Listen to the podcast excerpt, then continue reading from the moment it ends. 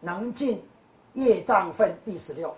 嗯，复次须菩提，善男子、善女人受持读诵此经，若为人亲见，世人先是罪业，应堕恶道。以今世人亲见故，先是罪业即为消灭，当得阿耨三藐三菩提。啊，那么这句话。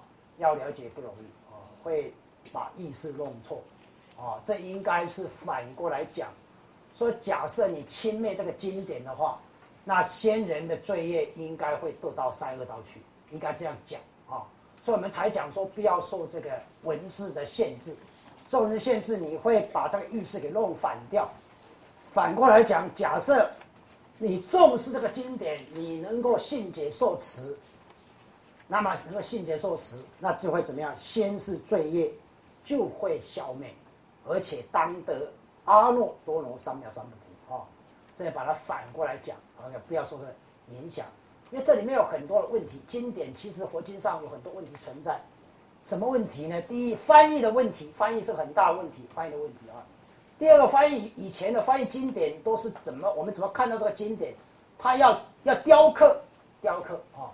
雕刻过程会错啊，那么流传流传到后面，很多经典都模糊掉了，模糊掉后面还会有人再去重新重修，因为那以前那个金版非常的这个贵重，非常贵重哦，难得留了这么久下来，所以在雕刻人他是不是搞清楚搞不清楚，可能这里面会有错，哦，所以其实我从佛经呢发现蛮多地方它是会有错误的，会错误啊，因为会有错误。那佛绝对不会讲错，但是后面因为经过翻译、经过雕刻、经过印刷等等这些问题，就会出现很多的错误出来。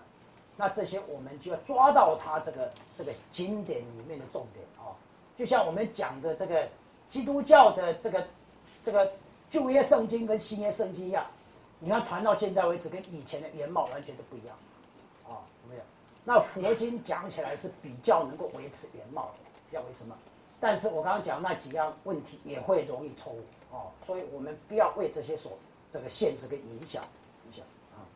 须菩提，我念过去无量阿僧祇劫，以燃灯佛前得值八百四千万亿那由他诸佛，悉皆供养成事，无空过者。若复有人以后末世能受持读诵此经。所功所得功德，以我所供养诸佛功德，百分不及一，千万亿分，乃至算数匹亿所不能及啊！这个我想，这个已经讲的蛮清楚。他说他在过去无量阿僧祇劫，阿僧祇也就是无量的意思啊，这是强调加强语气啊。他在燃灯佛以前，他还没有碰到燃灯佛以前，他已经他已经这个城市。供养城市八百四千万亿，哪由他之佛？这个哪由他是音译，哪由他？呃，这个假设要讲他的意思，呃，会有很多种意思。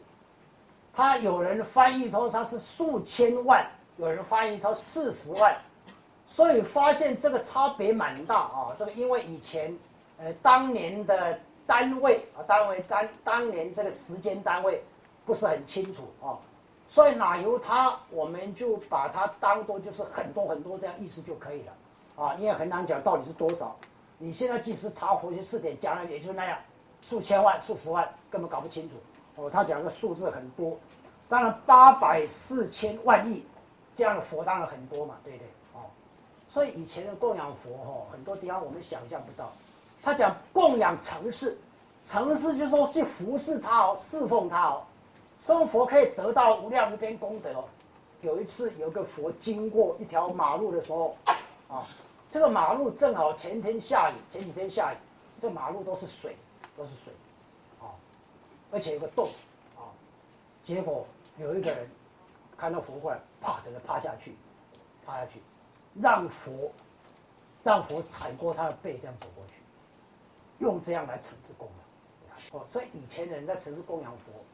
用这样这么真心在城市供养，在供养啊！阿难学员哦，刘安川的，我给几个火刷火完了俩，差别就伫遮啦，哦，差别伫遮呢，对不对？那个火刷，那是爱心火刷。所以以前这些人真是，为什么释迦牟尼佛后来会成佛？他因为跟八千四百万亿哪有诸诸佛，他曾是供养说，这个德很大。但是这样德虽然很大，还不能跟什么比？跟你看到《金刚经》读《金刚经》，受持读诵比，为他人说比，还不能这个。可晓得这个《金刚经》啊，这个这个重要重要啊啊！若复有人啊，就说以后有人假设受持读诵这个《金刚经》。他的功德比他供养八千四百万亿的，哪由他做这个德还大？须菩提，若善男子、善女人，以后末世有受持读诵此经所得功德，我若据说者，若有人闻心急狂乱，忽亦不信。须菩提，当知是经义不可思议，果报亦不可思议。哦，就是讲我们末法时众生呐，啊，就听到这个《金刚经》，有人就是。怎么样都不肯信，啊，我们我们佛教徒到现在为止，全世界佛教十六亿啊，佛教十六亿啊，基督教也有十二亿了，佛教多少？三亿六千万，所以这个是我们所有佛教徒的大责重任。佛经，所以这么好的东西，可以讲说是整个世界唯一能够解脱正道成佛的东西，啊，但是六十三亿人口。却只有三亿六千万，三亿六千万真正修行有多少人？你们猜有多少人？有没有超过三个？三个哦，啊，三个意思是什么？这三个真正发阿耨多罗三藐三菩提才是真正修行，哦，不是那个乐小法则，知道哦，所以佛教的一个要检讨自己自我检讨，就是说为什么我们佛教，呃，你看那个基督教还有。就叫里面有一个分支叫摩门教，对不对？摩门教他们传教怎么传呢？你看，我们有没有办法那样？哎，我们要到高雄都没人去，你想看？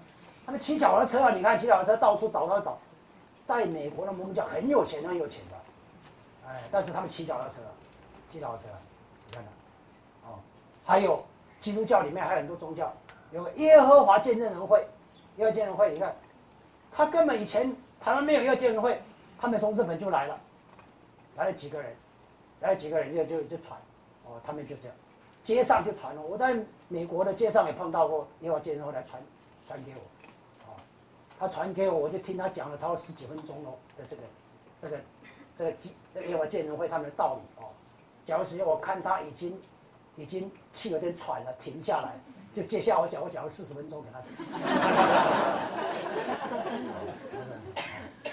所以他听了很高兴，他说：“原来佛教是这样。”他以前不晓得佛教是这样。在他们一般心目中，为什么佛教传不开？因为佛教心目中，大家认为佛教心目中都以为是拿香拜拜，然后就求佛拜神这样子。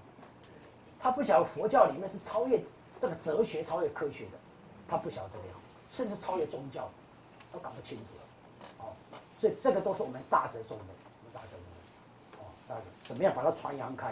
哦所以你看，他说以后以后啊，我们讲这个，我们当我们受持读诵《金刚经》以后，我们讲别人听，人家为什么不相信啊？他会有会有人闻心急狂乱，会不信。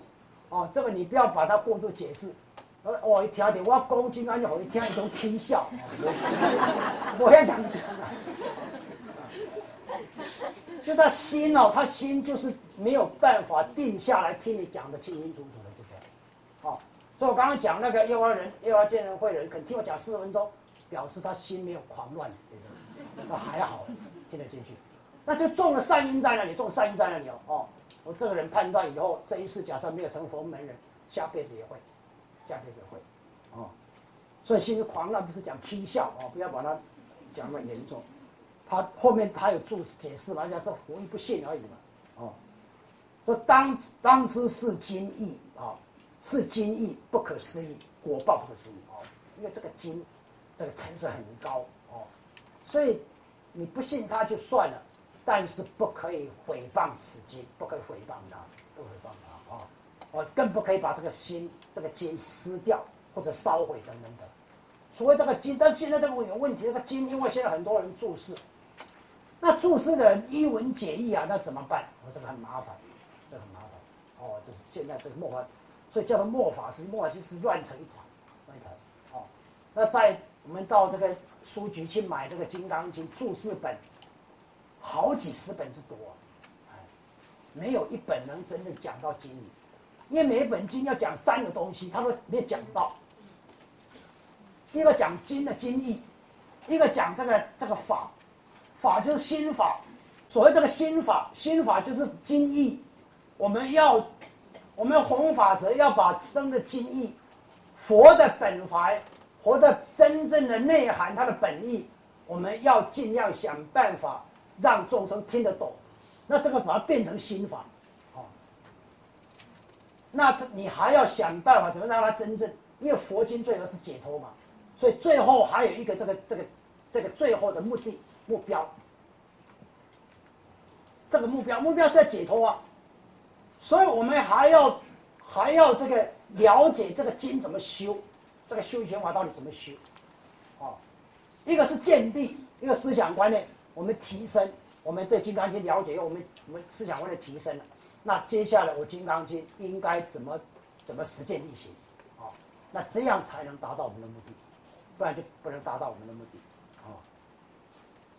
复习前面所讲的，从十四、十五、十六份，这里面谈到说，假设我们听到《金刚经》，而能够信解受持，听到《金刚经》以后没有疑惑，能够不疑惑，然后能够信解受持。这样的人称为第一稀有。各位听了《金刚经》以后，有没有任何的疑惑？有没有？没有任何疑惑。哦，那已经已经接近第一稀有了。那没有疑惑以后，有没有信解受持？这个才重要。就是说，就是说你没有疑惑，但是你没有信解受持。那就表示你有疑惑，这样意思晓得了？你信解受持了，但是你说我还有疑惑，那其实你是没有疑惑。好，按按艺术条哈，听听懂吧？所以重点在受持，在信解受持，这个受持啊，所以说我们讲过就实践力行，实践力行是以语言、语言跟行为方面的。那这个受呢？这个受讲的就是因为相信，所以能了解它本身的内涵，跟佛陀的本怀，因此接受。这个接受不疑才能接受，哦，所以这些都是很重要的。假设你有一点疑惑，那你说你接受，那你就是骗人的，你骗人，你不然。你不但骗人，而且骗导师、骗祖师，还骗佛陀，哦，这个问题可大了，啊！骗人就会得到骗人的果报，啊，骗果报，骗人会得到什么果报？得到人家骗你的果报嘛，这么简单嘛，对不对？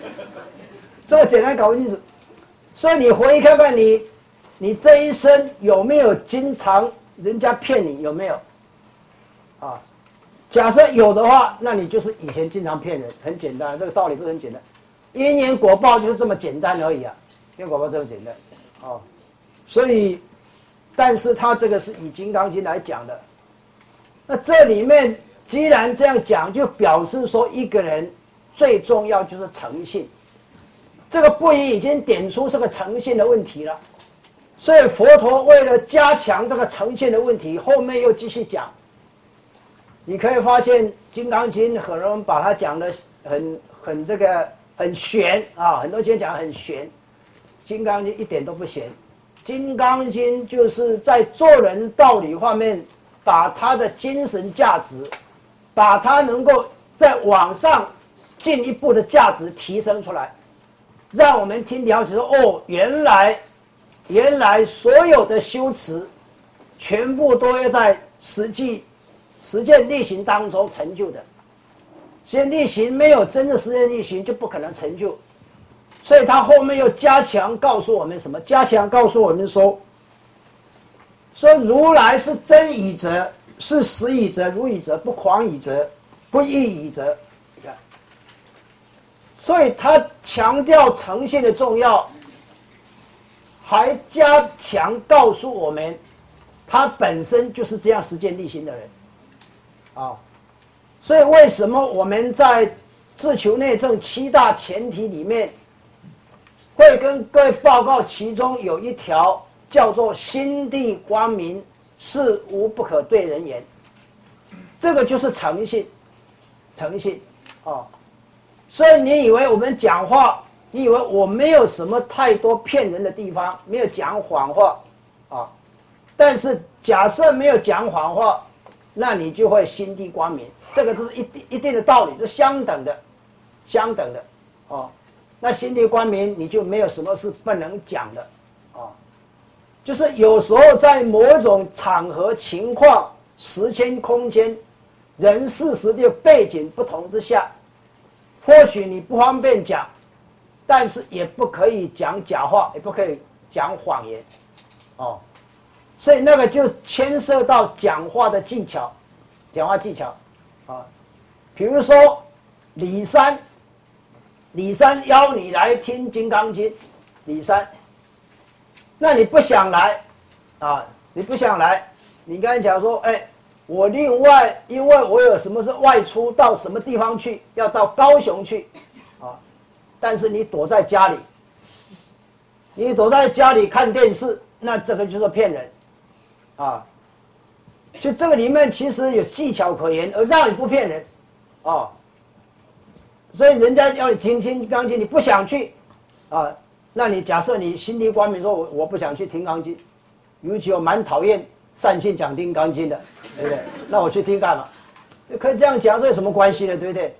哦，世间世间法上本来就是这个样子，世间法难道你没有讨厌的人吗？对不对？啊，我才不相信呢，对。那你就实话实讲就好了，那那你听到哦原来这样，那那那就不要来吧啊，所以这这个本来就是应该这样做人处事，本来就应该这样啊。那假设你要这个不要讲的那么直接啊，怕伤善信导师的心的话，那可以讲圆融一点嘛，对不对啊？你就不要直接这样讲嘛，你就讲呃呃我有点事情没有办法来，这样不就很好了吗？我我有事情，但是我不讲我有什么事情，我没有骗人嘛，对不对？那你讲说你去高雄，那就是骗人了，你没去嘛？除非你真的去嘛？那你为了这事，因为不来听钢琴，你特别跑上高雄也可以啊，这也没骗人啊，对不对？所以很多事，这个有什么这个重要性在？你看我讲一大堆，这重要在一个各位想不想？你骗人以后，你你第一次骗人，第二次骗人。三五十骗以后，这些都回馈到你的潜意识、深层意第八识、最深层意识里面去，这个就变成你的思想观念了。骗成骗人，变成你思想观念很重要一部分。那你以后就经常会骗人了。哦，我们讲过，你的思想观念一样，行为语言就从思想观念出来的。哦，所以为什么不能骗人？原因在这里，不能就在这里啊。那你开始不骗人以后，这个不骗人这个因跟言跟果，在你身上就消除掉了，啊，你你下辈子就不会被人家骗，啊，即使下辈子还有几个人骗你，慢慢慢亲近，两三辈子以后就慢没人骗你，对，这个就这样，哦，所以因缘果其实蛮简单，但是做起来困难，为什么？你听现在听每个都听懂嘛，对不对？但是你会能不能保证你不再骗人、讲谎话？不能保证。我跟你讲，什么因为因为长久在你的思想观念已经有那个因子在了，所以你不知不觉又出来，不知不觉又出来了，不知不觉出来。哦，所以我在这个呃自求内容其他前提里面讲说，一个人要心地光明，事无不可对人言。哦，一定要做到这一点。哦，做了这讲的是。就是像佛陀讲的，我是真以者，实以者，如以者，不义以者，不狂以者，就是这样，所以他这个前后都是呼应的。那他讲完这个布施以后，讲持戒，再来这里面又探讨什么？探讨忍辱，忍辱，忍辱在修行过程当中变成一件重要事情。忍辱，因为忍辱从布施严格讲比较间接，但是到了持戒忍辱，这个很直接，在教我们一件事情，就是缩小这个我了。所以假设，假设第一关布施你做不到，你接下来要忍要持戒忍辱就很困难，啊，就是要遵守三句境界，遵守诸恶莫作，众善奉行，自尽其意，就困难。光诸恶莫作你就做不到，要遵守三句境界的三个定律。啊，设立于界，设善法界。设众生界，你就困难，你精神就把握不住，把握不住就犯戒，啊，所以布施为什么排在第一，就是它关键，啊，关键。布施是缩小自我的先行者，所以布施要先做到布施，先把你最喜欢的，把你舍不得的布施出来，那接下来持戒才有成功的可能，所以这个。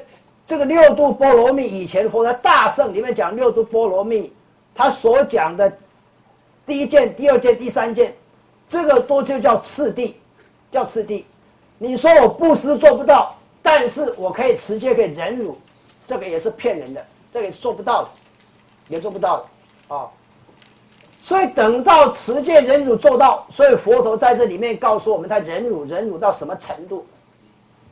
这一关过了以后。这一关过了以后，才叫什么？才叫精进哦。精进是已经到那个层次。精进我们讲过，专一不退嘛，到那个程度了，就是，啊，比如说你专门练九字禅，你专门打坐，或者你专门练动禅或者拜忏，专一而不退转，永远不退转。什么叫不退转？不退转。我今天拜忏三个小时，明天三个小时，后天三个小时。然后我三个月、一年、三个小时，这算不算不退转？这个勉强像保任，勉强算保任而已。但是这样的保任，假设你每天都持续三个小时，我跟你报告，你这个拜忏不会成功。呃，你这个三小三个小时，因为拜久习惯以后，你练那个牛拜忏练习惯以后。你的意识里面，你的表面意识已经随时可以反映这个理由拜忏文了。这个时候，你潜意识会作怪，潜意识会作怪。人的意识问题很大，人的最大问题就在你的意识而已。哦，所以这里作怪哦，我想在座很多人，大部分学员都有拜忏经验。拜忏你拜久了以后，你发现你不能专心了。呃，你一边拜，刚开始的。刚开始你的精华是在前三天五天而已，我一拜的时候哇，很专心专心，甚至涕泪纵横了啊，涕泪纵横啊，就像这个，就像这里那个谁讲的啊，像须菩提这样涕泪悲泣，但是三五天一个礼拜两个礼拜过了以后，一边拜，一边个心头长一脚，讲话报一个别攀架，上有钉钉都造出来，就是你不能专心了，就不能专心，对不对？不能专心，还自我解嘲，说我终于可以一心两用了，对不对？啊，啊，众生，众生对修行搞不清楚，就说自己会这样解嘲，哦，所以接下来忍辱，忍辱，你看佛陀也忍到什么程度？要什么程度？啊，佛陀可以忍辱到节节肢解身体，节节肢解，切切切切切切哦，你知道？哎，看起来刚洗被朱辉哥换，对不对？这样，这样他还怎么样？还无我相、无人相、无众生相、无寿者相，啊！所以他讲来讲去，你有没有发现《金刚经》讲很多这个理事相、理事相、理事相就是差别相。你看差别相，这里面做的每一件事情，布施、持戒、忍辱，都是为了离世相。离世相什么在离世相？你的什么在离世相？你的意识嘛，你意识离事相表示什么？表示你意识意识的作用越来越少，越来越少了嘛。假设从这样开始减少你的意识作用嘛，从这样开始减少以后，因为本来你的意识随时被人事实地物，我们现在叫人事实地物，以前佛陀叫我人众生受者嘛，那我们慢慢解开这样一个圈套，一个陷阱。那久而久之，假设可以这样，我们意识作用就减少到很少很少很少的地步，哦，所以他这个佛陀讲经，他真的是这个无上般若智慧者，哦，所以叫无上正等正觉，所以他才会把这个次第讲这么清楚。不了解意思的人就没有办法了解他讲的这个次第啊，次第的重要。我们讲过次第是什么？次第就是伦理嘛，就是顺序，就是阶梯呀，啊，这当然重要，当然重要，一一步一步来，一步来，这样，哦，前面那一步你没有踩稳，第二步你一定是踩不稳的了，哦，所以第一步是什么？佛陀教我们修大乘佛法，就就教六步而已啊，到佛圣教十步啊，对不对？啊，第一步叫布施，第二步叫持戒，第三步叫忍辱，第四步叫精进，第五步叫禅定，第六步叫智智慧嘛。一步一来，一步一步来嘛，哦，所以这些次第都要把它搞得很清楚，啊，另外，因为佛陀为什么他为什么可以做到这一点？他忍辱为什么可以做到这个样子？另外，听《金刚经》为什么可以没有完全没有疑惑？为什么可以这个样子？为什么？在第十六份里面。在第十六份里面，佛陀讲啊，各位讲，他这每一句话都不是随便讲的。他讲，须菩提，我念过去无量阿僧祇劫，以燃灯佛前，得值八百四千万亿，哪由他诸佛，悉皆供养尘世，无空过者。哦，这个讲什么？这个讲，你看。他从理解是这样，供养尘世，供养尘世八百四千亿诸佛，八百四千万亿，哪由他诸佛？就这么多佛，八百四千万亿，你看瓦解诸佛，而且他是怎么样？他供养城市哦，供养就是布施，对中间下而言叫布施，对上而言叫供养。哦，差别在这里而已。嗯，像你，比如说你孝顺你父母亲，你不能讲说我布施给我父母亲，不能这样讲的，这样会闹笑话的。哎，你的供养我父母亲，他是你的长辈，长辈中间部分勉强还可以叫布施，但是长辈只能叫供养，不能叫布施。啊，布施就是以由上往下的意思。帮助以下的人的意思，但是供养的话是一种报恩心，是一种恭敬心哦，这个完全是两回事的，两回事的啊。但是不管对上对中对下，我一直比较喜欢用供养两个字啊。我们也可以说对我们底下人对众生供养也可以，也可以，但是你不能讲对上的人布施啊。那我可以对以下人。比如对我的子女、对我的学生、对我的朋友，我都供养他，这个很好的，这个蛮好，这个还可以修谦和心。哦，我们十量相应品，每个心都有实际上在运用的，可以这样运用，对不对？哦，我们这个就以修行的角度来讲，我们就不必把它分得很清楚了，啊，所以我们就不管对任何人，我们我们的奉献都称之为供养，那就是很 OK 的，就很棒。这很棒，哦。他后面还加一句，他的供养城市无什么空过者，空过者，空过者讲什么？没有发过空愿哦，哎，就是他假设，假设他要供养佛、供养菩萨，他只要讲出口，只要动了，甚至动了念头，他就一定做到，没有任何的空过者。哦，这个很难。这我们可以检讨自己，说我这一生为什么很多事情我努力去做，但是没有办法成功？为什么？因为以前你的承诺，你的承诺有空过者，没有实现它，你没有实现它，没有实现它就是空愿。空愿你在这一生你所需要的东西，你所希望得到东西，所希望成就的每一件事情，最后都不能成就。哦，那这个要怪谁？怪自己。佛法讲来讲就是要怪自己，没有怪别人的。佛法，我认为佛法以世间法来讲的话，最棒的一点，就是他从来不怪任何人，只怪自己。啊，就是自我检讨。